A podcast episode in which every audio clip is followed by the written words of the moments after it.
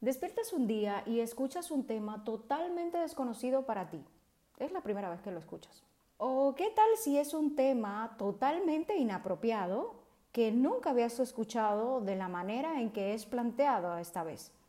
Y sumado a ello, está avalado por datos científicos, es decir, no estamos diciendo que está aprobado, sino que la ciencia tiene datos sobre el tema. Unos días después encuentras en algún lugar, ya sea un podcast o cualquier otra cosa, encuentras el tema desarrollado, conceptos y demás. Una semana después, en algún medio de comunicación, encuentras la descripción del tema y una discusión sobre el mismo, esta vez incluyendo experiencias. Aunque haya discusión con opiniones contrarias en su mayoría, ya hay opiniones a favor. Seguimos con el mood de que estamos hablando de un tema inapropiado. Posteriormente, y tal vez de manera sorpresiva para ti, encuentras alguna serie o alguna producción cinematográfica eh, o algún audiovisual que trate el tema desde otra perspectiva abriendo tu mente a ese conocimiento y a ver si hay algún grupo que está siendo afectado por esa forma radical de ver el tema al momento inapropiado. Así poco a poco en tu mente va aceptándose el tema o el concepto y de esta manera es que funciona la teoría de la ventana de Overton, que trata de cómo en las sociedades vamos de lo impensable a lo políticamente correcto.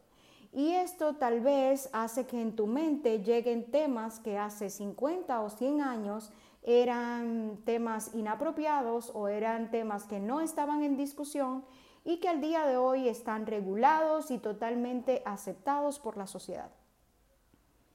Y mudándonos ahora a la comunicación estratégica, esto fácilmente podemos verlos en estrategias de comunicación donde se busca el aval de la sociedad para tratar temas que en el momento son desconocidos o que no tienen mucha aprobación.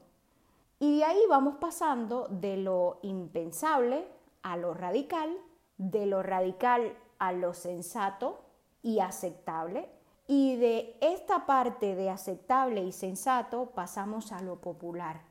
Y lo popular es lo que lo impulsa a que pueda ser políticamente correcto y aceptado por los estados. Entonces, viendo todo esto, ¿te hace sentido la situación mundial y los contenidos que ves en Internet y también en plataformas como Netflix?